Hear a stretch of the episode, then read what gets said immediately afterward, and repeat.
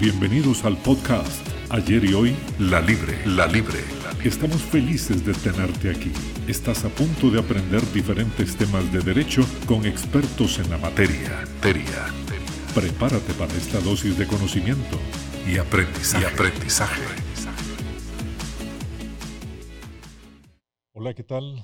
Sean todos bienvenidos y bienvenidas a Ayer y Hoy La Libre, podcast de la Escuela Libre de Derecho. Muchísima emoción en esta oportunidad porque contamos con el máster Claudio Alpizar Otoya. Y cuando hablamos de don Claudio, hablamos de un politólogo, de un analista, de una persona que es licenciado en Ciencias Políticas por la Universidad de Costa Rica, máster en Estudios para el Desarrollo en la Universidad Nacional, también productor, director de televisión y radio, propiamente con sus programas Noche sin Tregua y Café y Palabras. Ha sido profesor universitario, asesor en la Asamblea Legislativa e investigador en el Centro de Investigación y Capacitación en Administración Pública del CICAP UCR. Don Claudio, bienvenido. Muchas gracias, Efren. Don Claudio, a pesar de que ya le presentamos, hemos dicho todas estas palabras que están en el papel, ¿qué hay de don Claudio Alpizar que no se ha dicho y que no está aquí? Creo que está implícitamente dicho ahí que soy un amante de la política, que mi pasión por la política va más allá de, la lectura, que es fundamental, sino también de la praxis y del ejercicio de la política. Y aparte de eso, he sido un apasionado de, los temas que se generan alrededor de, de todo el Estado costarricense y a nivel internacional. También hice mis estudios de doctorado gobierno y políticas públicas. Como ves, tengo un sesgo. Yo siempre entre broma y serio digo que soy tan aburrido que solo de política hablo. Muy bien. Don Claudio, elecciones presidenciales, la visión de un politólogo. ¿Cómo contemplamos esta frase traída hoy a esta realidad y lo que Costa Rica ha estado viviendo de las últimas elecciones? Creo que son ya es la tercera ocasión consecutiva que estamos en el mismo escenario. Lo primero que diría, Efraín, es que hay que tener claro que el ejercicio del voto es solamente un elemento sustancial de la democracia. Es eh, el instrumento que tenemos para el cambio de las autoridades en el Poder Ejecutivo y en nuestro Parlamento. Pero ese instrumento tiene que sustentarse para la credibilidad del ciudadano en un elemento fundamental que está establecido en nuestra Constitución, en el artículo 50, que es el bien común de todos los ciudadanos. Si no tenemos un bien común, si vemos que la población aumenta en pobreza y en desigualdad, pues se pierde también credibilidad en general en la democracia y en particular en el sistema electoral. Esto se junta, Efraín, con el tema de haber caído en una seguidilla de segundas rondas electorales. Tuvimos una allá en el 2002, cuando don Abel Pacheco y Rolando Araya se enfrentaron, pero era apenas el inicio de lo que se avisoraba como la caída del bipartidismo en el Poder Ejecutivo. Y digo en el Poder Ejecutivo porque ya en la Asamblea Legislativa había irrumpido con mucha fuerza el Partido Acción Ciudadana y ya aquellas fracciones de 30 diputados, de 29 diputados no se daban cuando la fuerza del PAC obliga a segundas rondas electorales, parecía que había sido un elemento aislado, porque después vinieron dos elecciones con el señor Oscar Arias y la señora Laura Chinchilla, y parecía que ahí habíamos retomado el camino, pero sin embargo era solamente eh, un efecto rebote de una disilusión que se empieza a generalizar con la separación de muchos de esa afiliación partidaria y entonces venimos a tres procesos de segunda rondas electorales y yo creo que deberíamos agregar un elemento adicional en esta última elección, 25 partidos, lo cual demuestra también que no solamente hay una atomización del ciudadano en sus gustos, sino también una atomización de aquellos que son parte de la clase política que particularizan partidos pequeños, que a veces uno llama partidos taxis o partidos franquicia, y no tienen la formación sustancial ni la estructura sustancial para fortalecer el sistema democrático que se fortalece en razón de buenos partidos. Don Claudio, ¿esta sintomatología es capítulo Costa Rica o es algo eh, occidentalmente visible en los países de habla hispana, Estados Unidos, los anglosajones también? En algunas de esas naciones se ha dado ese fenómeno por la disilusión de lo que te decía anteriormente, que es la falta de los resultados en la lucha contra la desigualdad y la pobreza, a lo cual habría que unirle el tema de la corrupción, que prácticamente empieza a aparecer en casi todos los países, porque no hay que engañarse, la corrupción viene con, prácticamente con el nacimiento del hombre, tampoco es que es un invento del siglo XXI, pero los valores y los principios en democracia son fundamentales para la credibilidad y en ese espacio eh, se, empezaron a perder. Pero en países de Europa eh, occidental, que acostumbrados a la democracia, eh, se sigue manteniendo en muchos de ellos la idea del bipartidismo, siempre y cuando esos partidos a su interno hagan conjugar intereses de diversos sectores. En el caso de América Latina es sustancialmente diferente eh, lo vemos en cualquier parte de América Latina donde irrumpen muchos partidos políticos. Te repito, son partidos que se hacen, y vos lo entenderás mucho mejor que yo como abogado, se hacen a nivel de conformar una sociedad anónima por algo similar o una, eh, una agrupación, pero en el fondo el tema ideológico, el tema de las preocupaciones por lo que pasa en el país no se acentúa y se va a las campañas electorales abrigando mucho lo que se ha llamado por algunos populismo, que es eh, decirle a la gente, incentivar el hígado en la gente para eh, la emisión del voto. Y digo que se ha utilizado este término porque en el fondo populismo debería ser, un, un político populista debería ser un político que conoce muy bien los padecimientos populares de la gente y debería tener soluciones. Pero hoy por hoy se habla de populismo de aquel que pretende que los ciudadanos oigan lo que quieren oír y no lo que deberían oír. Don Claudio, en su visión de lejanía como politólogo, como estudioso social, ¿va a continuar este tema de una segunda ronda eh, en las próximas elecciones?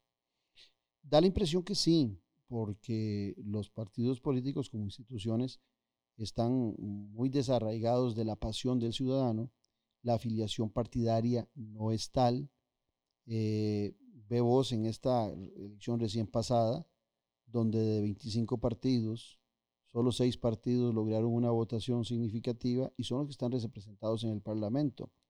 Los otros 19 ni siquiera lograron, eh, cada uno de ellos un 1%, no, tuvieron, no van a tener deuda política, eh, tuvieron de 17 mil votos para abajo, partidos inclusive con 2 mil, con mil votos, y el problema de nuestro sistema es que esos partidos no desaparecen, como en otras latitudes, cuando un partido no alcanza el 5% de la votación, se saca del proceso y tiene que volverse a crear un nuevo partido. Aquí se mantienen. Entonces es muy posible que ese, esa atomización ciudadana eh, por los políticos y la desilusión siga permeando también en esa eh, en pulular tantos partidos políticos. Hace algún tiempo los ciudadanos se quejaban únicamente de la unidad y de liberación nacional. Si hoy analizas, ya también ya no, son, ya no es un dúo, sino que es un triunvirato. También incluyen al Partido de Acción Ciudadana. Es posible que si algún partido nuevo llega y no cumple las expectativas que son muy altas de los ciudadanos, eh, llegue a ser un cuarteto. Hay una preocupación muy latente en, los ciudadanos, eh, recordando una frase que decía un político hace 20 años, don Luis Fishman, soy el menos malo. Eh, es que estamos llegando a un escenario en el cual los partidos políticos ahora son menos malos y precisamente el que está ganando las elecciones serán los dos que lleguen de esa apreciación que se tiene que en lugar de ser tradicionalmente el más bueno, más apreciable, pues ahora son los más malos. Para terminar este tema, concretamente, ¿cuál es su opinión? Mira, debería ser la competencia entre buenos partidos y entre buenos gobiernos. Si nosotros llegáramos en algún momento a tener un muy buen gobernante, eh, que inclusive le permita una reelección al partido, es posible que los demás partidos políticos empiecen a competir dentro de las calidades y de las habilidades de sus políticos. Pero cuando la competencia es entre mediocres, el ciudadano va a terminar diciendo voy a votar por el menos malo. Ahora, si, si hay un problema también que es el poco tiempo que le dedica el ciudadano a informarse. Aquí no hay que alejar la responsabilidad que también tiene el ciudadano, porque cuando hablamos de partidos políticos, podríamos estar diciendo que solo la clase política tiene responsabilidades, pero los partidos políticos se nutren de ciudadanos. Si los ciudadanos no participan, no se enfrentan a las dificultades que hay en la política, porque hoy por hoy vos podés ser el mejor abogado, el mejor periodista, Claudio podría ser el mejor politólogo, pero en el momento en que decidamos, alguno de los dos, participar en política, existe la percepción de que era un sinvergüenza que estaba camuflado, porque es una muy mala percepción que hay de que todos aquellos que queramos participar de política tenemos intereses mezquinos o tenemos intereses particulares y no la vocación para ejercer la política. Tengo años, ahora que vos hacías referencia de mis programas, de tener dos eslogans. En Noches sin Tregua siempre hablo de la política con P mayúscula. Y en Café y Palabras siempre digo que la política sí importa. A lo mejor voy como el salmón, nadando contra corriente y vendiéndole a la gente ambos eslogan. Pero creo que cuando nosotros dejamos de lado que la política tiene importancia, sin darnos cuenta estamos menospreciando la democracia, porque es la democracia la hija de la política, no al revés. Claro, bueno, a, nivel de abogados a veces yo digo la siguiente frase, las leyes no son tontas, pero sí hay tontos que las aplican. bueno, eh, nuestras leyes tienden a ser leyes inteligentes. Eh, don Claudio, precisamente en el tema que usted tocaba de la desilusión del ciudadano, ¿es ese el, digamos, la palabra que podríamos utilizar para el tema de la deserción? ¿De por qué hay tanta deserción? Porque parece que un partido invisible, un partido sin nombre, un partido sin, sin estancia física, es el que está ganando cada año las elecciones, cada año que hay elecciones. Es decir, el anonimato, la ausencia de impulso, de disciplina, de ganas. Definitivo. Eh, el ciudadano, en una muy mala lectura, cree que esto es de un Mesías, que es de que aparezca un hombre indispensable y con, una, con un poder para poder desarrollar las grandes obras. Inclusive, ¿cuántas veces no oímos en nuestros hogares, en un país democrático, oír a nuestros padres o a nuestros amigos diciendo, es que lo que ocupamos en Costa Rica es un hombre con poder que tome las decisiones, que haga las cosas y, no tenga que hablar con la Asamblea Legislativa ni con la Corte Suprema de Justicia, sin darnos cuenta, vendiéndonos como demócratas, lo que estamos hablando es de una dictadura. Porque ante las falencias que da el sistema o ante la lentitud del sistema, la gente empieza a decantarse por esos, esos autoritarios que ejercen poder. Y vuelvo al tema de antes, empiezan a menospreciar la democracia. Y en el caso particular de Costa Rica hay dos elementos que a mí me llaman mucho la atención. Uno es que nosotros hemos tenido una democracia que ha dado grandes resultados, Efraín. Eh, esto es un país exitoso. Es un país que, que tiene resultados extraordinarios y reconocidos de América Latina, que hemos caído un poquito y que hay que mejorar. Toda obra humana siempre está en un proceso de mejoramiento. Pero lo peor de todo es que los jóvenes acostumbrados a nacer, yo diría que en el ADN, con la libertad que tenemos de expresión, de movilizarnos, de decir lo que pensamos, de definir nuestra vida, piensan, piensan que eso se da en todas las latitudes del mundo. Dos temas precisamente de esta última frase que usted menciona, que se derivan y que han impactado muchísimo, me parece, en las dos últimas elecciones. Juventud y el tema de género, mujer versus hombre hombre versus mujer y muchas otras letras del alfabeto versus todo el mundo también. Ese es otro tema que, es fundamental. E, en primera instancia hay que tener claro que la democracia, yo te decía antes que es hija de la, de la política, no al revés. ¿Por qué digo esto? Porque una sociedad cuando se precia de ser democrática es porque tuvo un largo proceso político y la política es la capacidad de permitir la diversidad en todos los espacios, de criterio, de pensamiento religioso, de raza, de gustos sexuales. Todo eso es lo que permite una política bien desarrollada. En ese sentido, cuando la política en una sociedad se inserta y todos tenemos la capacidad de discernir, de diferenciarnos, cuando se da espacio a la diversidad de criterios, la sociedad se embaraza, lo que va a parir es la democracia. No es al revés. Lo hemos visto cuando democracias como la de los Estados Unidos de América han querido imponer eh, la democracia en Irak, por ejemplo, que como ahí no había libertades, no había diversidad de criterio, no había diversidad religiosa, ni muchas más, pues el sistema democrático no funciona. Eh, es posible que en naciones tan grandes como China Popular tampoco funcione, porque es un, paso de cultura de aprender la diversidad que hay. En eso también habría que incluirle el tema de los jóvenes, que en esta aldea global que vivimos hoy en día, los jóvenes, más que nosotros metidos en el tema de tecnología y con acceso a ese mundo global, eh, hacen comparaciones con sociedades desarrolladas, obviando los grandes logros que nosotros hemos tenido y generan cierta desilusión en cuanto a su país y también eso los hace sentirse ciudadanos globales alejados de los problemas internos del país. Por eso es tan difícil hacer a los jóvenes participar no solamente con su voto, sino inclusive en los partidos políticos. Don Claudio, ¿han muerto las ideologías? ¿Van a revivir las ideologías? Yo desearía que revivan, porque cuando los partidos políticos y las personas tenemos ideología, pensamos estructuralmente desde una base fundamental. Todas las ideologías predican el bienestar del ser humano. Todas las ideologías hablan de un bien común. Tienen particularidades para llegar a ese camino. Pero hoy por hoy el pragmatismo, la verdadera realpolitik que nos habló desde hace muchos siglos Maquiavelo, la, la realpolitik nos dice que estamos en un pragmatismo. Y ese pragmatismo me hace devolverme a otra consulta que me hacía sobre los partidos políticos. Los partidos políticos hoy nacen sin ideología, nacen sin un objetivo, nacen sin un horizonte. Inclusive muchos hacen un copy-page nada más de algunos eh, estatutos de algún partido nacional o en el extranjero para cumplir con el requisito ante el Tribunal Supremo de Elecciones. Pero no hay ideas, no hay proyecto y es la búsqueda pragmática del poder por el poder. Dos preguntas esenciales, precisamente desde la Escuela Libre de Derecho. La gran parte de nuestros presidentes o presidentas han sido abogados, abogadas. Entonces, ¿qué hacemos desde el aula? ¿Qué podemos hacer desde aquí para potenciar precisamente todo eso? Yo creo que eran la mayoría. Voy a, vos defendés tu, vos defendés tu disciplina. Yo voy a decir que la mía, Oscar Arias, Laura Chinchilla, Luis Guillermo y Carlos Alvarado, todos estudiaron ciencias políticas.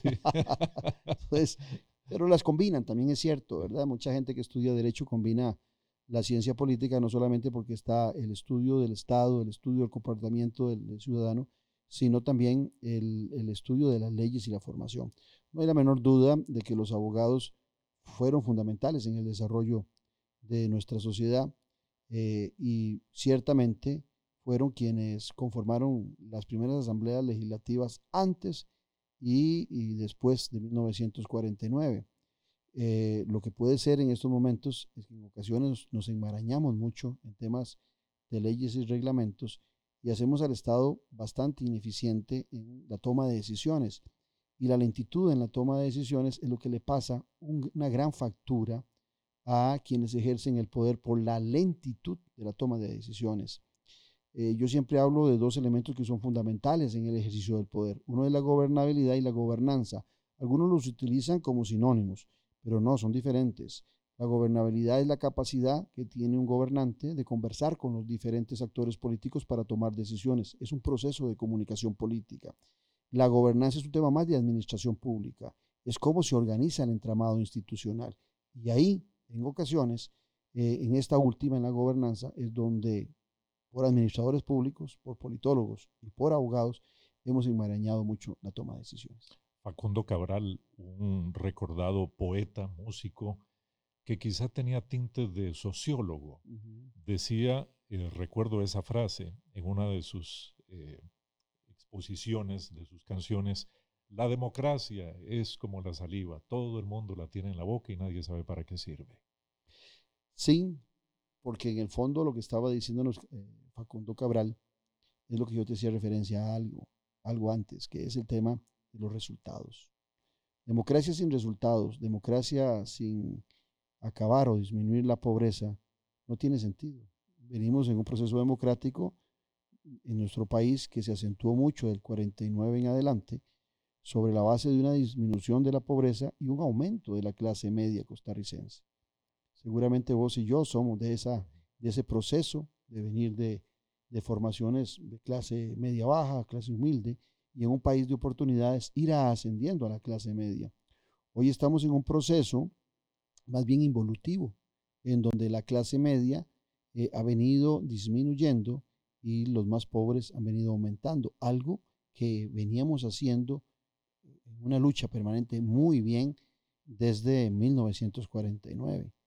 Y democracia con hambre no puede sobrevivir. De repente le dices a un pobre, usted vive en un país democrático, puede votar por quien quiera, puede expresarse como guste, las leyes lo protegen y dice, ¿y a mí? ¿Qué me importa todo eso si mis hijos tienen hambre?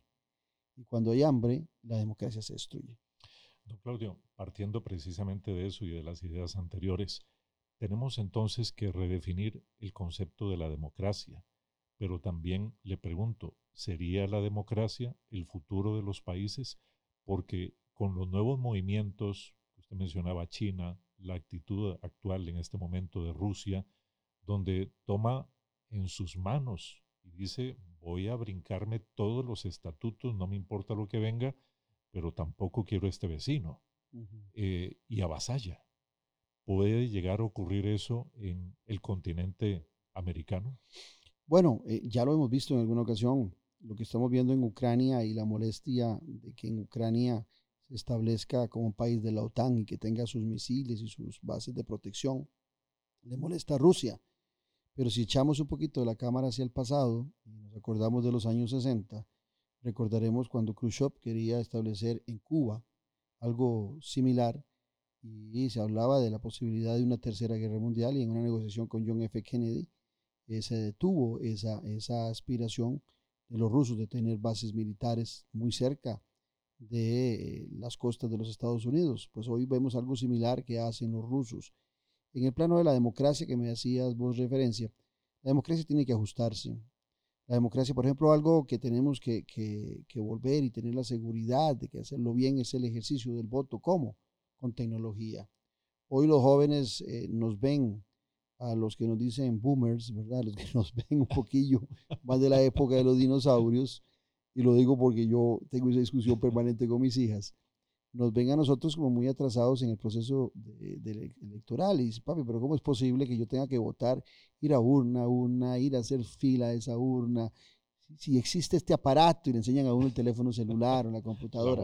Entonces sí tiene que evolucionar totalmente la, la democracia y los temores que siempre hay, por supuesto, es eh, el tema de que pueda haber fraude y que puedan haber hackers y que puedan, bueno, hay que, hay que investigar, hay que hacer del proceso democrático algo más cercano a los jóvenes, porque también eh, eh, ese, ese sistema que tenemos los aleja mucho de su participación. Pero al final de cuentas, Efren, también creo que lo que es más fundamental es recibir resultados de la democracia. Los jóvenes nuestros, le tenemos que estar sacando las viejas glorias para que crean en la democracia. Tenemos que decirle que las universidades nacieron allá en 1948, 40, en los años 40, perdón, universidades públicas, que gracias a Dios también después le permitió el acceso a las universidades privadas. Tenemos que hablarles de la Caja Costarricense de Seguro Social, tenemos que hablarles de la eliminación del ejército. Y los jóvenes quieren ver nuevos trofeos y no están viendo nuevos trofeos en las últimas décadas. No podemos estar hablando de los trofeos del pasado y dejando de lado las necesidades presentes y futuras para esa gente que llegará a relevarnos en el ejercicio del poder. Una palabra esencial que usted acaba de mencionar, negociación. El mensaje final para este podcast Ayer y Hoy La Libre. ¿Cómo debemos entonces comprender, entender y poner en práctica la negociación dentro de los modernos criterios de lo que queremos que sea una democracia y todas las fuerzas que están coadyuvando de una u otra forma para que las cosas a veces funcionen y a veces no. Esa pregunta es fundamental y te voy a decir por qué. Porque nosotros en nuestro país, que es lo que más nos interesa, hemos caído en esa atomización partidaria y el ciudadano en muchas ocasiones cree en esa atomización eh, partidaria, pero cuando los partidos quieren ponerse de acuerdo, el ciudadano dice que no se vale, que, que no se pongan de acuerdo, que son compinches, que son socios en el gobierno. La política es eso, es negociación. La política no puede ser la imposición, porque ya dejaría de ser, en el caso particular de nuestro país, una democracia. Eh, algunos pretenden eh, que alguien que gane arrase con todo, que haga mesa gallega y que pueda tomar las decisiones. Cuando vemos nuestros parlamentos que se han ido también eh, atomizando en las representaciones, cuando ya no hay fracciones legislativas tan fuertes, pues la negociación se vuelve parte fundamental, siempre lo ha sido, pero se vuelve parte fundamental de la democracia. A me llama mucho la atención cuando nos, dicen que Costa Rica tiene que evolucionar a un régimen parlamentario por esa atomización que hay en la Asamblea Legislativa de varios partidos. Y el ciudadano a veces repite eso, queremos que se vuelva esto un régimen parlamentario, pero no comprende o no le gusta las negociaciones entre los partidos. Eso es el Parlamento.